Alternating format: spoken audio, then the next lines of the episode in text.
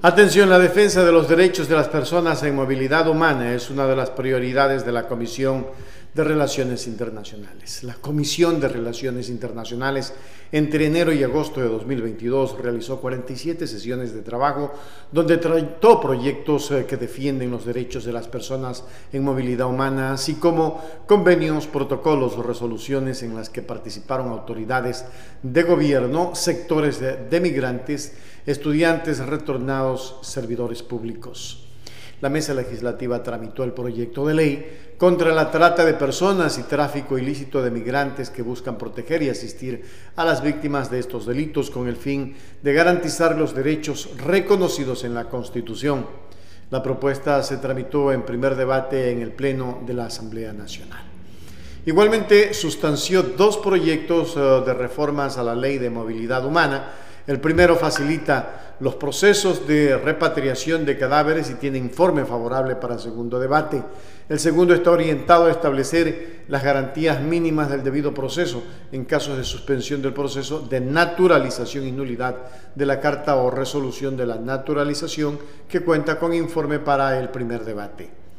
También unificó cinco proyectos de reformas a la Ley de Comunicación de Iniciativa Legislativa y del Ejecutivo. El Pleno de la Asamblea Nacional aprobó en segundo debate. Tramitó tres instrumentos internacionales respecto de extradición, comercio y lucha contra la discriminación y regulación marítima. La Comisión tiene pendiente el tratamiento del proyecto de reformas a la Ley de Movilidad Humana de iniciativa de la Defensoría del Pueblo, que busca garantizar mayores derechos para ciudadanos ecuatorianos y extranjeros en movilidad humana. También tiene previsto revisar el convenio entre Ecuador y Siria sobre la transferencia de personas sentenciadas, así como la ratificación del protocolo modificado al acuerdo marco de cooperación entre Venezuela y Ecuador.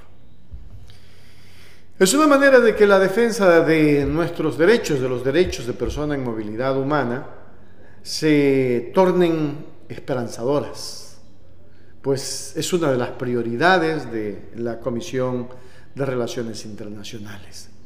Y siendo prioridad, entonces deberíamos ya de ir pensando en que tenemos que proteger a esas personas que están en, en movilidad humana pero sobre todo proteger a aquellos niños, niñas y adolescentes que son vulnerados y que los coyoteros son los que abusan eh, de sus padres y hasta de ellos mismos. Alguna vez tenía conocimiento que hasta hacen violaciones y eso nadie lo está viendo. Deberíamos de entenderlo de esa manera.